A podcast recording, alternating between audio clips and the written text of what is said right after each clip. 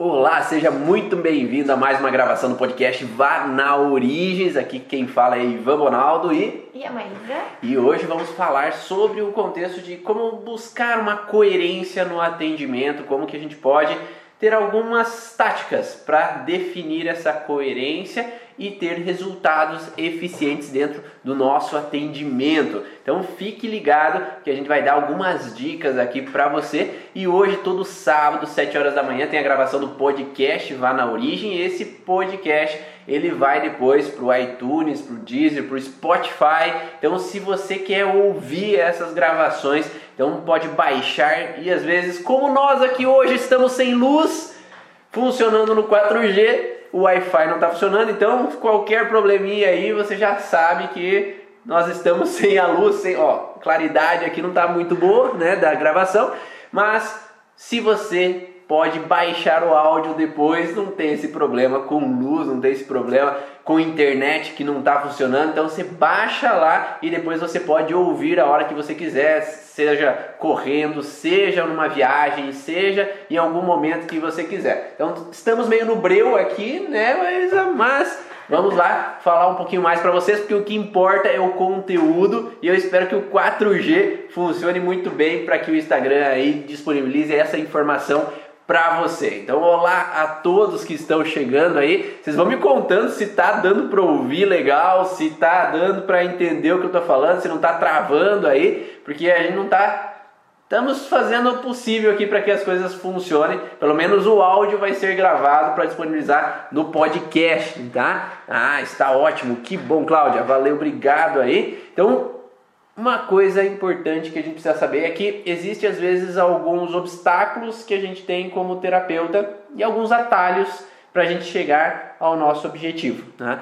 Uma coisa que eu queria saber, mas aqui você pode compartilhar aí, porque já falei algumas vezes para algumas pessoas o que eu sentia, mas o que, que você sentia na época de faculdade ou na época que você começou a atender? O que, que, qual que, o que te motivava a atender ou o que te desmotivava a atender? Então, né, a, quando eu pensei em fazer faculdade, nem tinha pensado em fazer a fisioterapia, Ivan. É algo que realmente me afastava um pouco de, das profissões que traziam doenças, problemas, aquelas pessoas que talvez não melhorassem ou que dependessem só de mim, né, para melhorar. Então eu, eu acabava não focando nessa responsabilidade que eu tinha como profissional. E quando eu entrei na fisioterapia, então, eu já imaginei, já imaginava, eu vou trabalhar com algo que eu possa ser útil para essa pessoa. Que essa pessoa realmente me busque porque ela precisa de mim e não de qualquer, ter, é, qualquer ferramenta que eu possa ter aprendido e só feito aquilo. Então, assim que eu fiz a, a, na minha faculdade, era muito bom os atendimentos, Ivan, da clínica escola. Porque a gente atendia uma pessoa, aquela coisa de uma hora para aquela pessoa com todas as ferramentas, tudo bonitinho, clínica perfeita, inteirinha. Então eu sei que nem todo mundo tem isso na faculdade já. Uhum. Então naquele momento a gente se motiva realmente porque o paciente vem ali e ele espera que ele vai encontrar aquela fisioterapeuta com aquele tratamento melhora às vezes, às vezes demora um pouco para melhorar, mas eu me sentia bem e ainda queria fugir um pouco desse padrão doença. E quando eu terminei a faculdade, eu fui para o Pilates, porque eu imaginava que ali eu ia ter pessoas que pelo menos estavam bem, elas queriam o Pilates para se sentir ainda melhor. Perfeito. Poucas viriam com aquela queixa que estava sempre ruim, com aquela cara feia de dor, que muitas vezes na clínica a gente acaba encontrando. Eu, meu perfil me deixava bloqueada para aquilo, para aquela coisa de, de realmente me deixar presa a um problema da pessoa.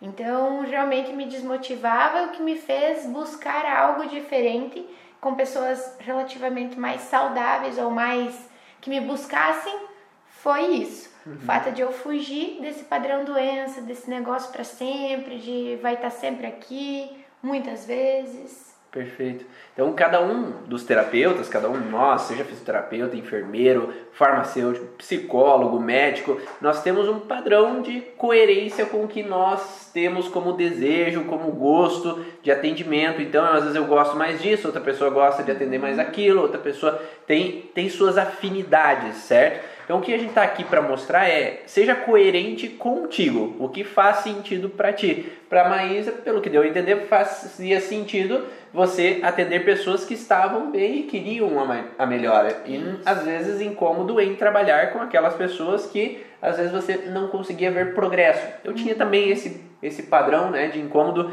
em ver que uma atrás de outra sessão, às vezes não via aquela melhora quanto eu gostaria, uhum. quanto o progresso que eu idealizaria ali com aquela pessoa.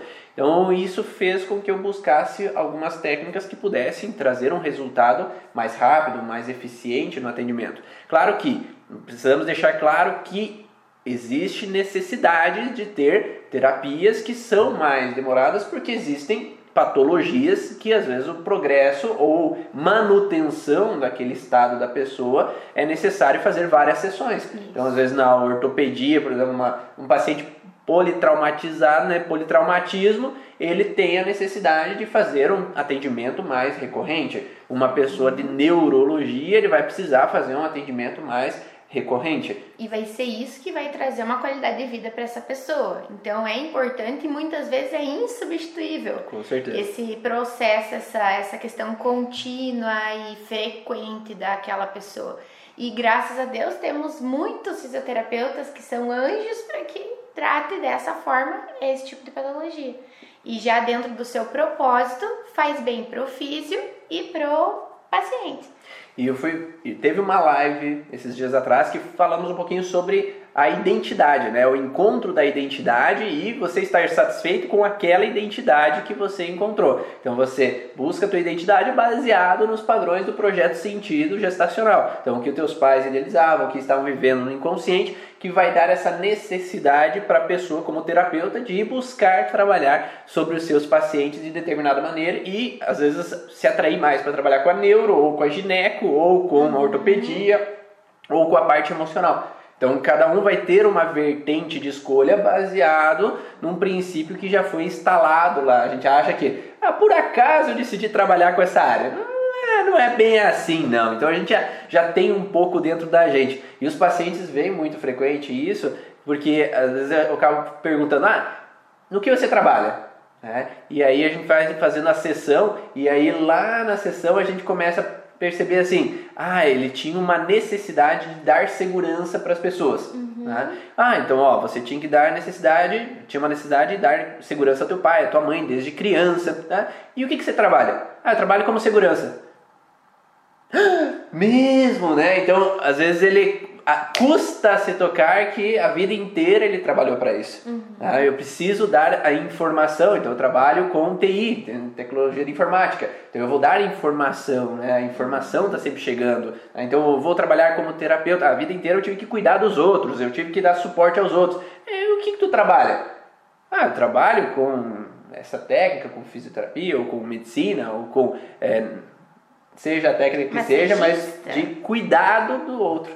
Né? E aí, quando entende, capta a informação e, enfim, pode sentir então mais pleno, né? entendendo que está cumprindo o seu propósito né? nesse momento.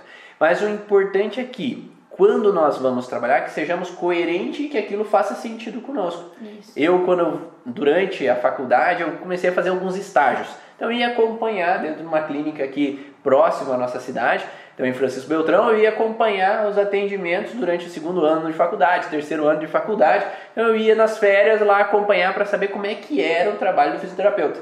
Tá? E lá eu ficava olhando, olhando, olhando, e o terapeuta saindo de box para o outro, saindo de um box para o outro, indo para um lado, indo para o outro, colocando, é, colocando, como é que é, um forno de beer no paciente, um tênis no outro, colocando o outro lá no turbilhão e, e cinco pacientes ao mesmo tempo. E ali era uma loucura, todo dia cinco pacientes ao mesmo tempo, um coloca num lugar, outro coloca no outro. Então, a fisioterapia convencional é necessária em alguns momentos para que se trabalhe ali com o paciente e ele tenha um progresso. Só que o fisioterapeuta ele não é, é valorizado dentro de um contexto de SUS, dentro do contexto de Unimed ou qualquer um desses programas né, de, de, trabalho. E aí surge a necessidade de trabalhar com vários pacientes ao mesmo tempo. E isso impossibilita aquele fisioterapeuta de trazer um resultado melhor atendendo um paciente por meia hora que seja, uma hora que seja, somente dando o olhar para ele, como você falou que na faculdade você teve essa possibilidade uhum. né, de atender durante uma hora aquele paciente.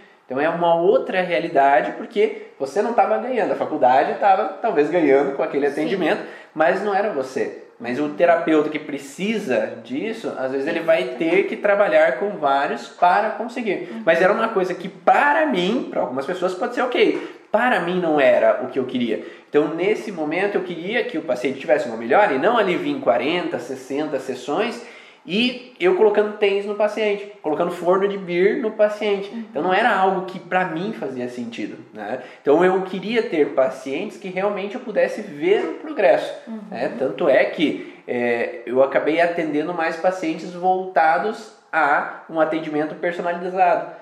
E esse atendimento personalizado, que é o que algumas pessoas às vezes acabam percebendo, é que o atendimento personalizado, por mais que de início talvez ele não traga grandes quantidades de pacientes, mas no final das contas é o que vai progredir, né? Uhum. Porque ali você, atendendo esse processo de vários pacientes, talvez o resultado você poderia ter sido melhor, você poderia ter dado mais resultados ali naquele momento se você tivesse priorizado o olhar para aquele paciente. Porque uma coisa que eu sempre falo é foco, né?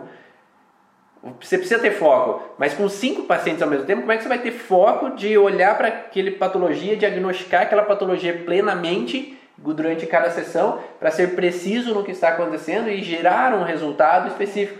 É, eu via muito né, nessas clínicas é fazer um papel de tratamento, um protocolo de tratamento quase igual com todo mundo. E aí cada pessoa é única. Cada pessoa tem uma informação diferente, cada pessoa tem uma história diferente, tem uma lesão diferente, uma forma de alteração diferente, por mais que todas tenham dor nas costas. Uhum. Mas vinham de um processo diferente. E aí, quando eu pude olhar um pouco mais de forma específica e individualizada, aí o resultado começou a ser um pouco mais rápido nesse processo. Não sei se isso aconteceu contigo. Sim, e o fato de a gente olhar dessa forma personalizada, né, Ivan, além de você colocar mais o foco que é o interessante, você consegue pensar nessa pessoa de forma mais integral para realmente buscar mais coisas. Porque se você está ou repetindo muitas coisas com muitas pessoas, ou todo dia a mesma coisa, é porque às vezes você não está tendo tempo, você não está conseguindo é, canalizar realmente o que aquela pessoa precisa. Se você conseguir pensar de acordo com aquilo que ele traz todo dia, realmente sentar, conversar um pouquinho, o que mudou da outra sessão para essa, realmente você consegue ver o que nós tínhamos no nosso estágio, realmente era isso e essa é, liberdade de fazer. O que eu via que facilitava, porque no momento em que a gente foi para um outro campo de, de, de atuação, de estágios, não acontecia, a gente se perdia. Então, tanto aquilo que estava bom ali, você ter uma conversa, algo um pouquinho mais direcionado, ganhar um pouco de informação daquele paciente, no momento em que você não tem aquele momento, você já dá uma perdida. E aqueles pacientes que apareceram para você naquele momento que você não estava conseguindo racionalizar, eles também vão sair perdendo e você desmotivado. Então, quando a gente pode ter esse olhar um pouquinho mais organizado para que eu veja individualmente cada pessoa, é o que a gente hoje nas terapias faz, mas dentro da própria convencional também vai fazer um pouquinho mais de sentido, vai melhorar um pouco mais, porque eu olho para aquela pessoa de forma diferenciada. Perfeito.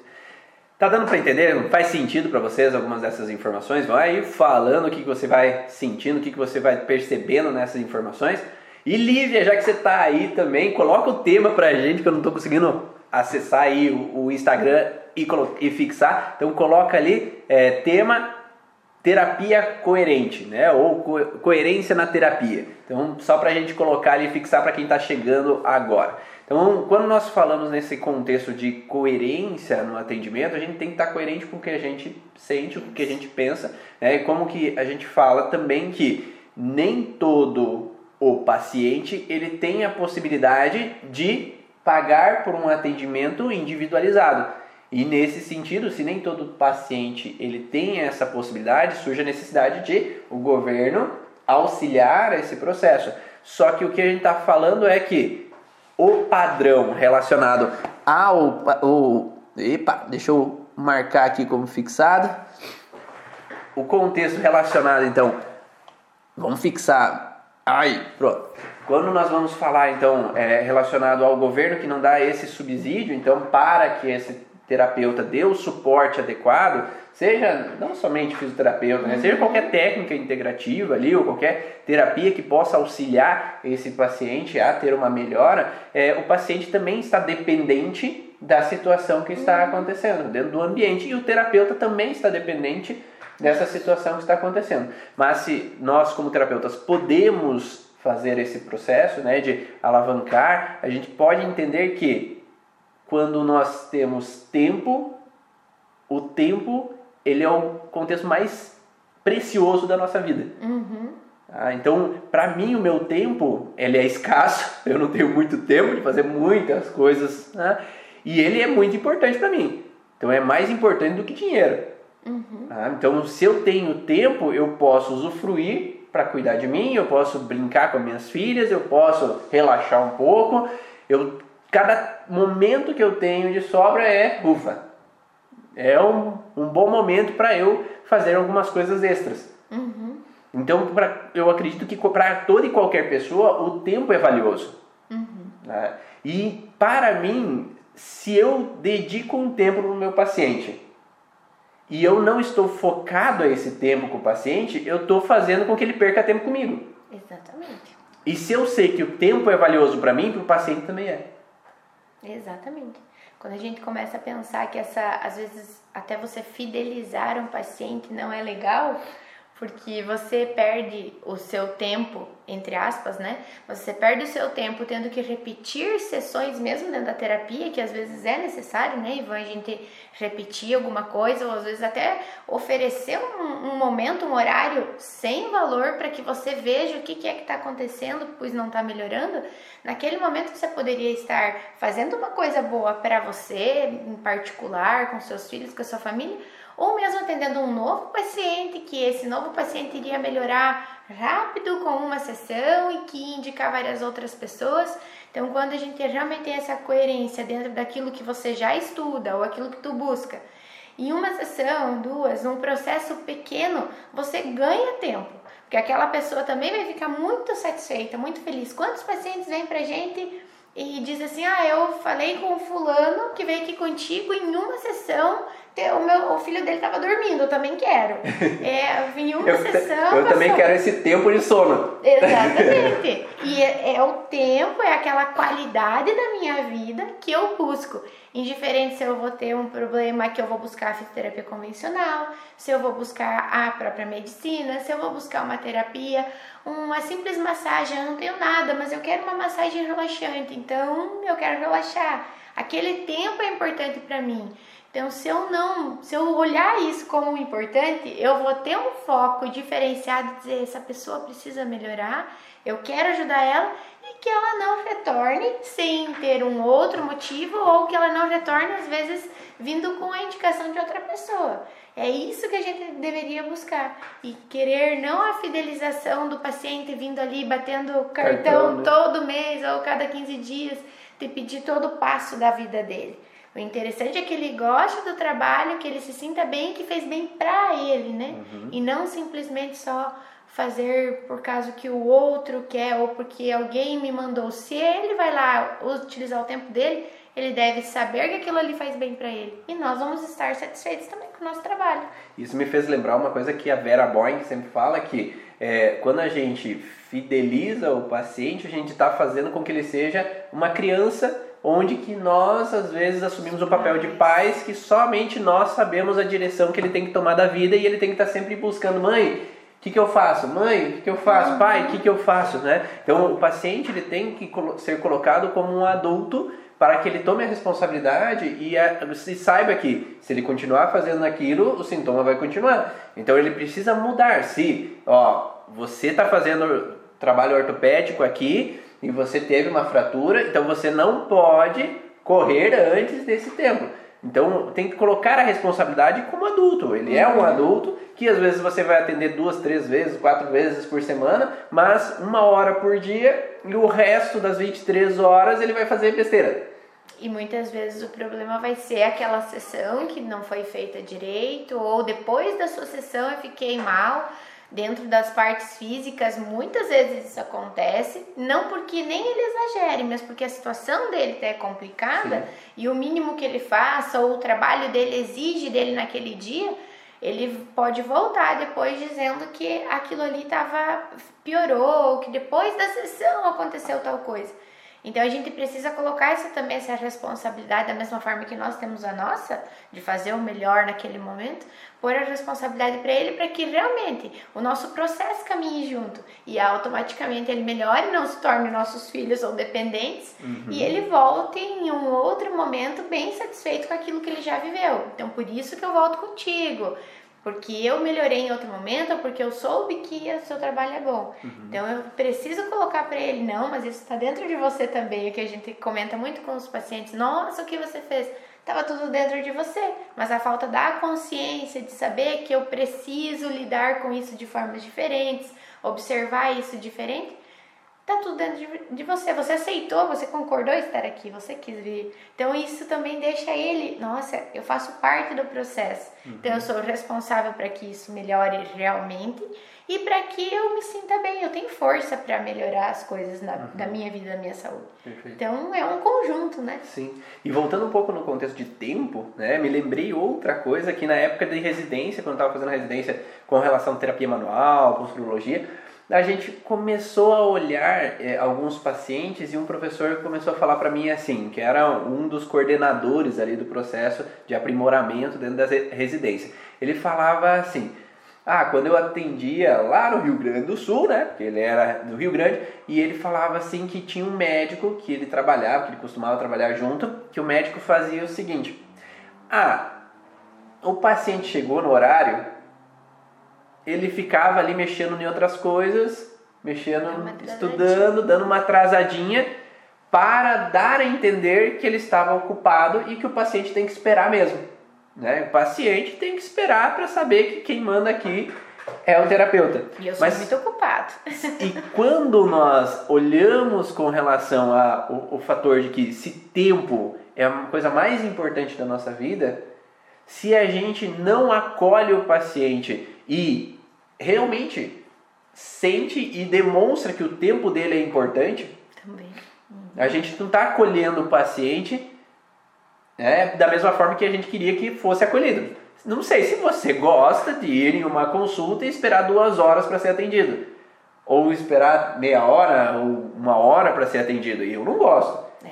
Né? Então eu gosto que marcou o horário, então, sei, claro que exceções, às vezes há uma cirurgia, há um processo, imprevistos, né? Mas não sempre, né? Tem, tem casos que sempre é, acontece de demorar um atendimento. Então eu também gosto de ser pontual. Né? Se você é pontual, você demonstra ao teu ao teu paciente que você olha para ele, que você que é importante, que é né? É, é importante o tempo dele e ele é importante nesse, nesse processo. É, uma vez eu, eu fazia, é, eu estava fazendo karatê, né, com, em uma outra, em, outro grupo, né, ou associação que não é bem a minha de origem, e o, e o professor sempre demorava 10 minutos do horário que deveria a gente começar. E para mim o tempo é importante, porque eu tinha minhas filhas em casa, então eu deixava minhas filhas em casa para ir lá treinar, ter um tempo para mim, mas eu também queria utilizar daquele tempo que era marcado ali para que eu fizesse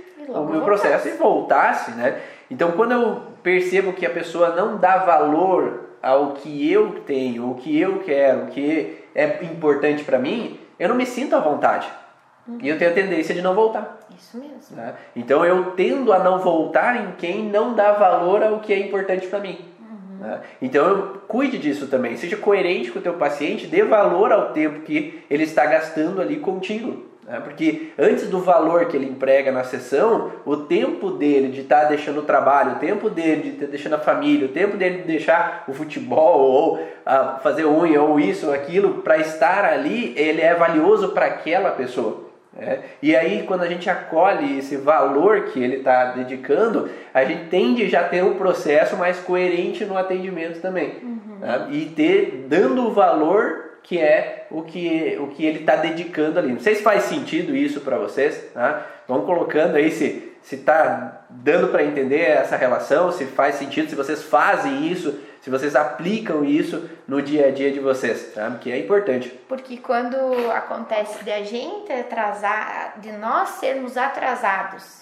por causa do paciente, a gente também não gosta. Sim. Né? Então, dentro do, desse processo de que um ajuda o outro, de um começa, porque eu dependo, então eu preciso que você chegue no horário, porque eu preciso ser, terminar a sua sessão para que o próximo chegue.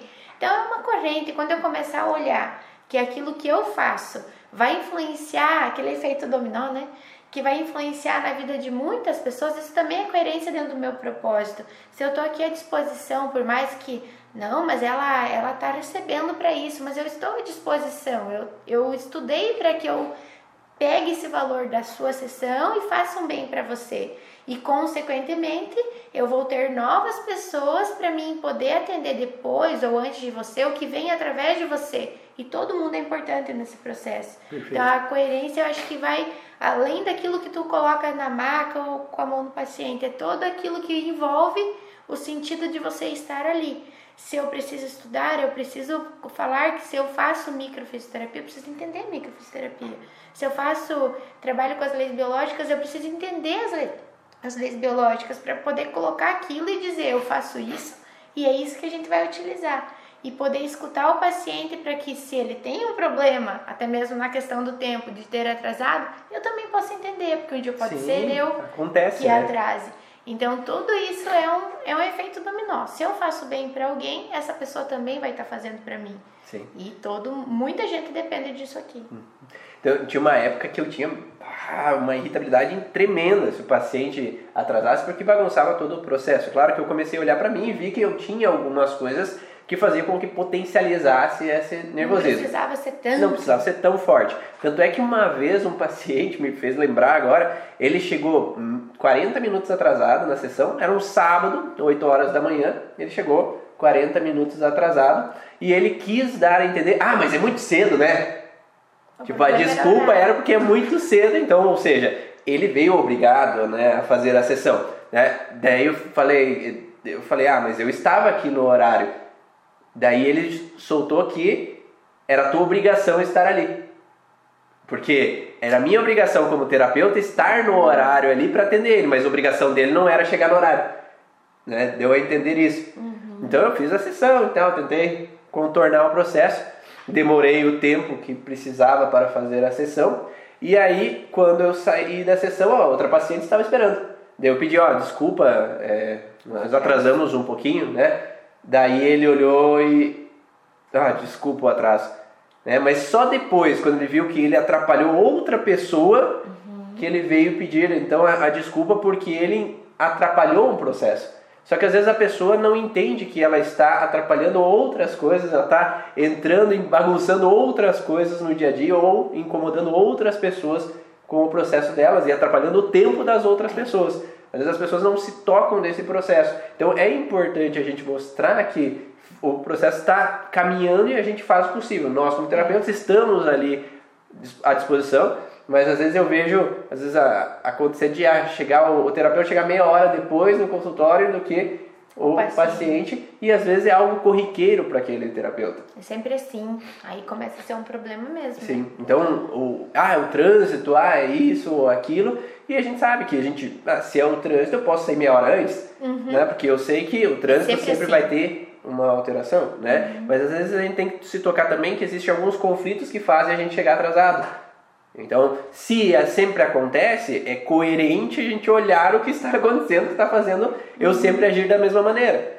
Né? Então, isso está atrapalhando o meu progresso e está atrapalhando a coerência no atendimento que faz com que os pacientes se sintam à vontade.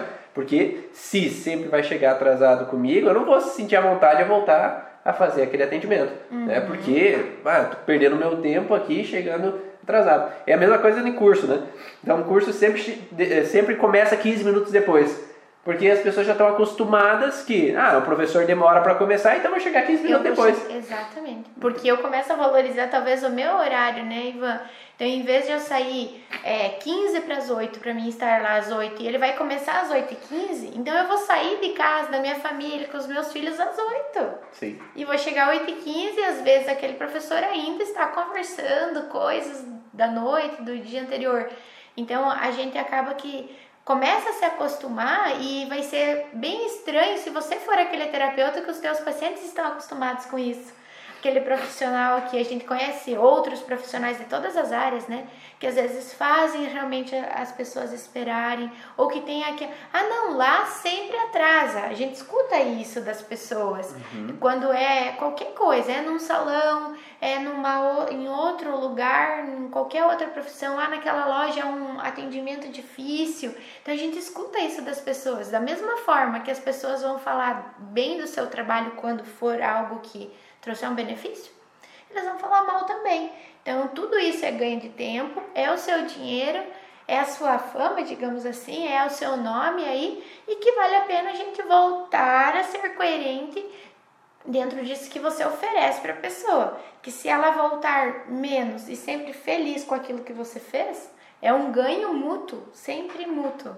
A gente tem que pensar no nosso tempo, no nosso trabalho, naquilo que faz bem para mim, mas também às vezes abdicar de algumas coisinhas ou manias, atos, para que realmente eu entre nesse sistema e não precise sair. Uhum. Porque às vezes a gente entra em algo que a gente não dá conta. Tudo bem, sai, vamos isso não é para mim, esse negócio de horário, esse negócio de, de atender, de conversar com a pessoa. Então, vai se adaptar a fazer algo online, por exemplo, algo que você consiga a, ter aquilo gravado. A gente sempre tem um jeitinho de se encaixar dentro do nosso propósito para que realmente eu, eu siga naquilo, seja persistente, seja consistente, sempre buscando aquilo que te faz bem vai fazer bem para alguém e você vai continuar. Então, quando a pessoa te procurar, sim, eu estou aqui, eu trabalho. Ah, você ainda tem pessoas que falam você ainda trabalha com isso?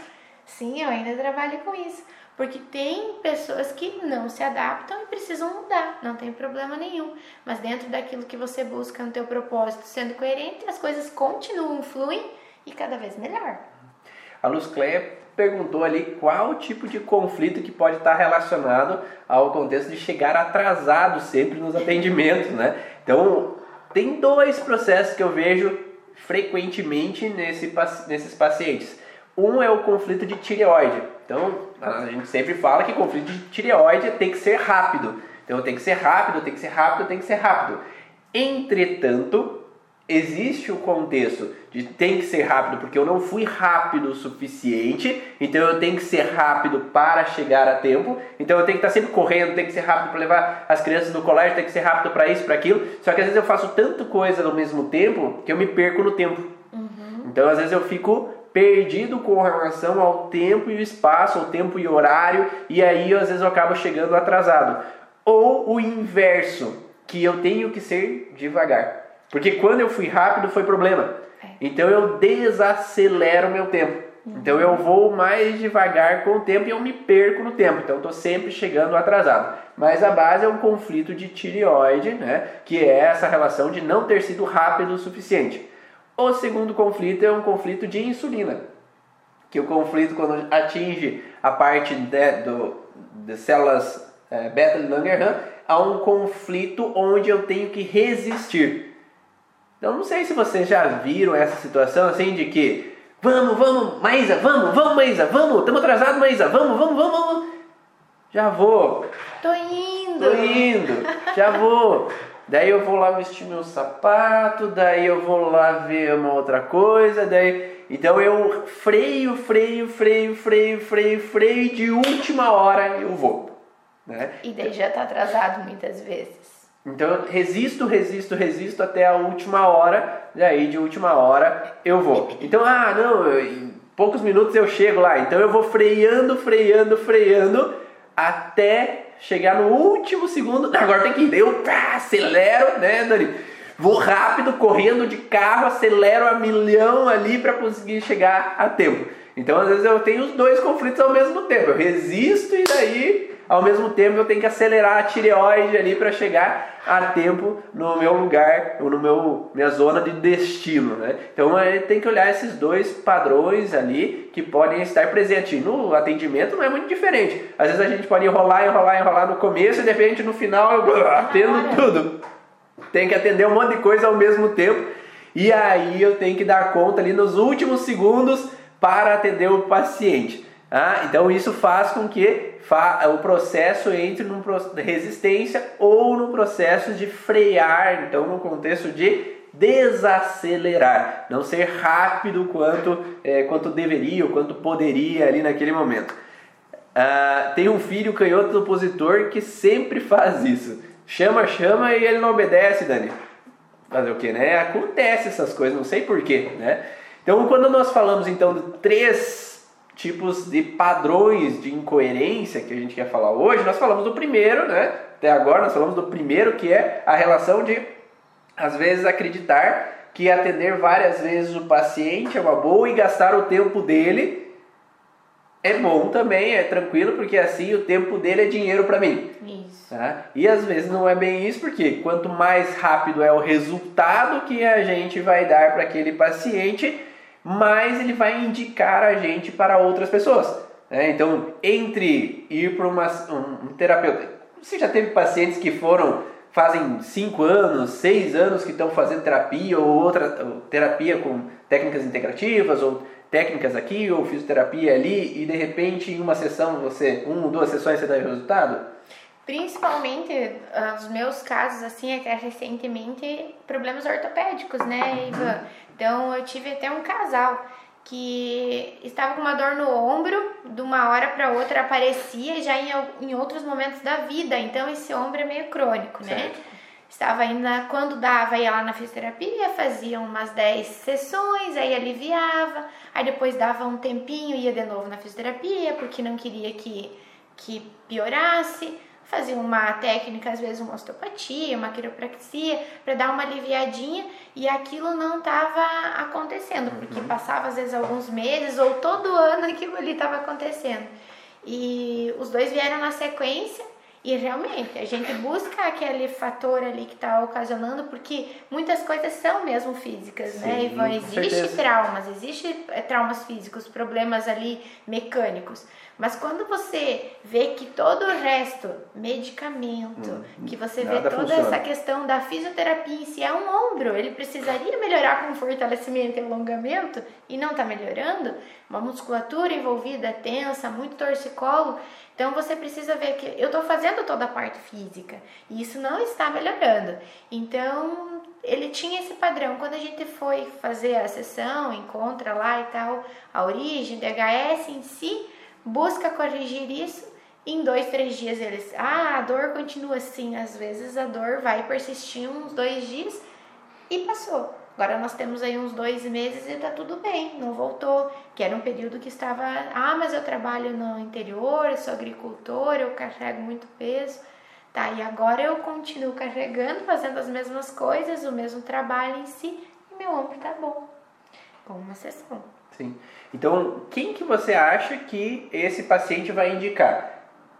É, vai indicar para os amigos dele, para os familiares dele. Exatamente. Aqueles que ele buscou, que fizeram atendimentos durante várias sessões e eles continuaram sentindo dor, ou quem fez encontrou o problema inicialmente, olhou para aquela causa. Claro que a gente não pode negar que ele precisou de todo aquele processo para chegar lá na Maísa e a Maísa dar o ponto final Exatamente. que deu o resultado. Né? então a gente não pode é muito negar. tempo, né, Ivan, de, de tratamento. Então todo o resto foi algo bom e naquele momento era aquilo que o paciente encontrou e aquilo que o profissional conseguiu colocar. Sim. Porque a gente conversa com muitas pessoas, por exemplo, da osteopatia, né, Ivan, que eles falam, precisa buscar algo um pouco mais no emocional com outra ferramenta, porque simplesmente a manipulação ou a, a situação que ele encontra não é suficiente para manter aquela articulação, aquele grupo muscular no local. Então é muito legal a gente conseguir trocar isso e às vezes até dizer para o paciente, depois daqui você busque uhum. isso ou aquilo, para que realmente ele diga, nossa, ela foi legal, porque além de ela fazer o trabalho, ela me indicou alguém que realmente eu busquei a solução do meu problema. Então, o vai e vem é normal, mas desde que aquilo seja algo bem coerente, que seja realmente algo que solucione o problema e que não fique, ah, daí vai lá, daí tu volta aqui. Aí você vai lá, daí você volta aqui, deu outro, ó, mas acho que você precisa voltar na micro. Então. Ou só faça aqui, porque somente se você fizer aqui a gente vai saber se vai dar resultado ou não essa técnica. E, nesse e aí, vem. E aí a gente entra no segundo contexto de incoerência, hum. que é o fator de que a gente só vai atender o paciente se ele só fizer esse método e não fizer outro. Ou que somente eu sei dar um prognóstico definitivo para o paciente. Uhum. Então, quantos pacientes eu já atendi que, que chegaram aqui e falaram: Ah, eu tenho isso, mas isso eu sei que não vai dar resultado porque tal pessoa falou que eu te, vou ter isso para sempre. Ou, ah, eu vim aqui por causa dessa dor. Ah, você tem outras alterações? Ah, eu tenho dificuldade em engravidar, mas isso já falaram que eu não tenho solução. É. E então esse prognóstico definitivo que a pessoa não tem solução para aquilo, ou que a vida inteira ela vai ter que sofrer daquela cólica menstrual, a vida inteira até a menopausa, né? Então a vida inteira ela vai sofrer com essa dor de cabeça, a vida inteira ela vai ter que sofrer com aquele o Lair Dort, a vida inteira vai ter que ter a, a fibromialgia, vai ter que só amenizar aquele sintoma, é decretar que toda e qualquer outra técnica não funciona, que é só aquilo que eu como terapeuta conheço que, que é o que pode ou não dar resultado. Né? E aí a gente nega todas as outras possibilidades ou nega que talvez ali daqui um mês surja um pesquisador que faça um artigo que mostre e prove que tenha outras formas de trabalhar sobre aquela doença. Uhum. Então, dar um prognóstico definitivo que não há mais solução é decretar que você é Deus. É que você sabe tudo do presente, do passado e do futuro. É. Né? Que nunca vai ter uma outra possibilidade de haver uma melhora. E é isso que você falou, Maísa. Se a gente pode permitir que o paciente olhe de uma outra forma, ó, aqui até onde eu poderia olhar era isso. Agora talvez você tenha que ir para osteopatia, talvez na constelação familiar, talvez seja mais algo energético que o reiki, ou você tem que olhar um pouco para a acupuntura ali, na medicina tradicional chinesa, ou você talvez tem que ir para a parte de um medicamento para você olhar com essa parte, ou juntamente com o medicamento a gente trabalhar aqui um processo. Você tem que ir, para, às vezes, para uma hipnose. Né? Então, às vezes você tem que saber que você não é detentor de todo saber. É, até mesmo ontem, ontem nós gravamos, eu e Estevam, sobre um pouquinho essas informações, que às vezes entre o céu e a terra existe muito mais coisa do que a gente pode imaginar. Então a gente não tem todas as ferramentas do mundo, a gente não tem todas as possibilidades e todas as formas de trabalhar em cima do paciente. Uhum. Então nada impede que hoje ele precise ali ir ao médico e olhar com o medicamento. Ele precisa fazer uma avaliação mais aprofundada. Ou no outro dia ele precisa ir na psicóloga. Ou no outro dia ele precisa, outro paciente precisa buscar uma outra técnica que não é aquela que você usa. E isso não tirou a, o valor de nenhuma delas. Ao contrário, se você valida para o paciente que isso é importante dentro do que a gente está fazendo, ele vai te valorizar pela informação e pelo tratamento que você ofereceu. E às vezes a gente pode pensar que pode ter um medo, né, Ivan, de perder, de gostar mais da, da outra pessoa, da outra técnica, porque a outra técnica é mais barata, então se dá na mesma. Não é dar na mesma, é mostrar para o paciente que o conjunto disso e aquilo que tu estudou ou que você buscou de informações te levaram a dar essa informação para ele. Então você é valiosa para essa pessoa, mas você mostra a importância que é o bem-estar do outro. Então se eu disser que eu estou é, incomodada de certa forma com isso, que você não está melhorando e tal, e dou importância dizer, oh, mas eu, conheço, eu tenho uma pessoa, eu conheço uma terapia, ou vou te dar aqui o contato de um colega que faz outra coisa, isso também vai te ajudar a deixar essa pessoa confiante em você, mesmo que ela não volte aqui, ela vai dizer, olha, aquela pessoa lá consegue, conhece pessoas ou consegue fazer isso, aquilo. Então, quando você não coloca aquele rótulo no paciente, fica muito mais fácil de você dizer que eu eu posso te ajudar, eu consigo te ajudar de certa forma, às vezes não só o que eu faço, mas com aquilo que eu aqui dentro do que eu estudei não consigo, mas o Ivan tem um conhecimento maior ou isso, aquilo, e, e vai ser uma troca boa. E mesmo que seja com a mesma técnica, né? Porque Exatamente. cada um tem a sua vivência, cada um tem sua história, cada um tem, às vezes, métodos ou formas de pensar diferente que possa, às vezes, direcionar um padrão. E voltando, vamos dar nomes aos bois, né? É, eu falei anteriormente sobre um mentor meu, um, uma pessoa que me orientou durante a residência, o aprimoramento em terapia manual. E esse mesmo é, mentor, que é o Márcio Moraes, ele me falou uma vez a seguinte questão, né? Eu, eu atendi um paciente, eu trabalhava com terapia manual, ele falando, e esse paciente chegou com um problema no olho. Não, mas eu não tenho o que fazer com terapia manual, um problema no olho ali, naquele momento ele não tinha ferramentas para trabalhar isso. Então ele direcionou esse paciente, ó, então tu vai nesse médico. né? E aí ele foi nesse médico e solucionou o problema dele. E aí ele começou a indicar pacientes para o Márcio, por quê? Ó, eu não sei, mas vai lá que ele sabe pelo menos te indicar quem que vai dar o resultado. né? Porque isso eu achava, bah, como assim, né? Bah, exatamente puxando o Rio Grande, Rio Grande ali, né? É, e ele puxando essa relação de que não, não pode ser, né? Isso não deve ser verdade. Mas eu comecei a usar isso. E realmente é verdade. O paciente que você indica, ó, nós fizemos o trabalho, olhamos mais, ó, com aqui nesse processo, talvez aqui a gente não vá conseguir dar o resultado, mas vai, vai nessa direção que ali vai dar resultado.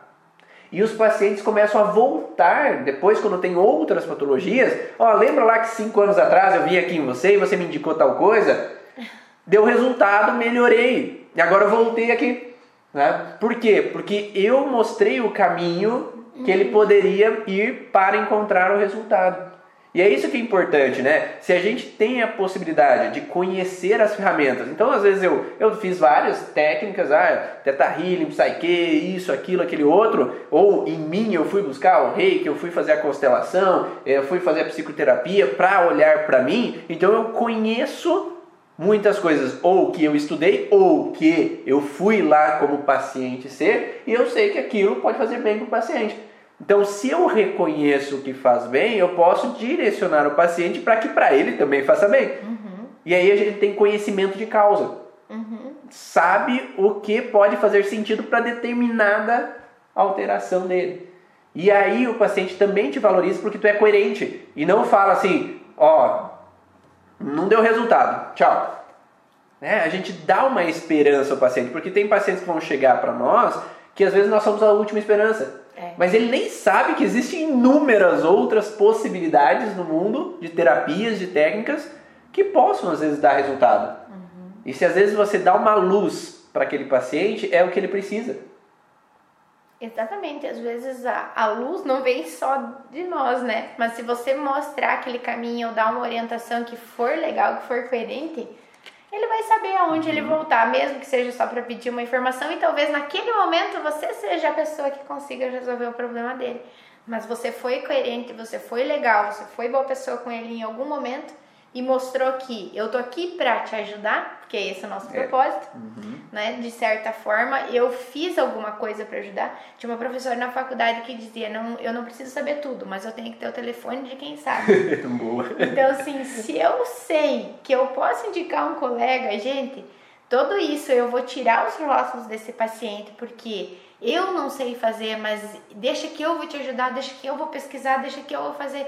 Você coloca uma responsabilidade tão grande e uma frustração, porque quanto maior a expectativa, maior a frustração de, de quando não der certo, né? Então, aquele maior a altura, mais tu sobe, maior o tom. Então, você às vezes coloca tanta expectativa nesse paciente de que eu vou conseguir, porque com outra pessoa então deu certo em uma sessão. Você tá ali na terceira, quarta, quinta sessão, você tá achando que tá sendo válido pro paciente, daqui a pouco você nem tá mais podendo cobrar dessa pessoa, a pessoa já tá chateada. E às vezes o processo não tava aqui contigo. Tu deu um pontapézinho, mas você precisa dessa rede de apoio. Sim, um complemento ali, Um né? complemento. E cuidado com o falar mal do outro terapeuta também. Então não é porque o outro não deu resultado e te indicou, é, você falou, é, uma, é um grupo ali, você tá num grupo de colaboração com outros terapeutas. Você não pode falar mal daquele outro terapeuta porque ele não deu resultado, porque tem, tem situações onde você não vai dar resultado também. Exatamente. Ah, então, a, acolhe aquilo que o paciente falou, ah, aquele terapeuta não sei o que, aquele, eu fui lá e não deu resultado. Ah, eu não sei, né? Então você não pode dizer assim, ah, realmente é isso mesmo. Não, eu não sei, você não estava lá na sessão. Você não estava lá para ouvir o que ele falou. E às vezes o que o paciente fala não é necessariamente o que Aconteceu. o terapeuta falou. Uhum. Tá? Um, o Emmanuel Corbel ele fala: é, não coloque palavras na minha boca. Porque às vezes a gente interpreta algo que não foi dito. Uhum. Então a, a interpretação nossa é uma coisa. É. Então, às vezes tem pacientes que falam: Ah, você disse que tinha que ser assim. Não, eu não posso dizer isso e eu tenho certeza que eu não falei isso, porque eu não, eu não obrigo ninguém a tomar determinadas direções. Eu não falo que é afirmativo que isso aconteceu. Porque eu não tenho uma bolinha de cristal que aparece a imagem lá do que aconteceu na vida do paciente e decreto que aquilo foi o que aconteceu. São possibilidades que é o que a gente vai conversar com o paciente para que ele possa expressar se aconteceu ou não aquilo. É, então, colocar palavras na boca do terapeuta também é uma coisa que às vezes os pacientes falam. Então, tome cuidado com o que o paciente fala também e você não use isso para confrontar o outro terapeuta, porque talvez não seja bem isso que aconteceu. Tá? Uhum. Então, tome cuidado, evite às vezes falar mal de outro terapeuta, porque ele está fazendo o melhor que ele pode dentro do conhecimento que ele tem. Então a gente vai fazer o melhor que pode dentro do atendimento ali e aconselhar o paciente da melhor maneira possível. Então esse segundo padrão, né, primeiro padrão do contexto de bloqueios, às vezes que atrapalham o progresso, é ser coerente ali e atender o paciente de uma maneira trazer resultados, observando o tempo do paciente, acolhendo o tempo dele e o tempo nosso como terapeuta também. Você não precisa ficar gastando o teu tempo com algumas coisas que não estão dando resultado, né? E segundo contexto é essa relação de que você vai evitar de dar prognósticos definitivos e que você só sabe que aquilo não vai dar resultado com mais ninguém se você não conhece as outras técnicas, as outras abordagens. Agora, o terceiro padrão que junta todo esse processo é que para você ser coerente e dar resultado, você tem que entender a origem do processo. Se você não entende a origem do sintoma, como é que você vai ter coerência no teu atendimento e vai fazer sentido para o teu paciente? Então é importante entender que sempre por trás de um sintoma há uma origem. Voltou a luz, olha lá, ó. Agora estamos iluminados aqui. Né? Então no finalzinho, mas voltou a luz. Ó. Agora temos luzes aqui, agora sim. Então quando nós entendemos essa relação de que existe sempre um porquê por trás. A gente não coloca a relação de que o sintoma veio porque o corpo não quer bem para aquele paciente, ou que surgiu aquele sintoma porque está ah, em disfunção o organismo, o organismo está querendo dar problema. Isso é um problema, tem que simplesmente resolver, né? Origem é luz, gente. É dar consciência. É o farol pra, que iluminou nossa o cara. mundo. Então, quando a gente começa a entender, é saber que existe uma origem por trás do processo e não simplesmente que o corpo decidiu em algum momento começar a entrar em disfunção. Tá? Sempre existe algo por trás daquele problema que é importante ser observado e observado. E acreditar que somente existe o contexto físico e químico faz com que você não olhe para o princípio emocional. Existe o padrão químico e físico? Sim, existe. Existem intoxicações, onde a pessoa pode comer alguma coisa que está estragada, tomar um veneno e fazer mal, usar alguma droga e se intoxicar, ou entrar numa relação onde que teve um traumatismo, um acidente, então faz com que às vezes eu tenha alguma lesão. Então isso pode acontecer e é importante a gente olhar esse lado mas também é importante saber que pode existir alguma alteração emocional por trás daquele sintoma, e quando nós começamos a olhar para essa questão emocional, também estamos sendo coerentes com o paciente. E a coerência é dada quando a gente entende os programas biológicos de sobrevivência.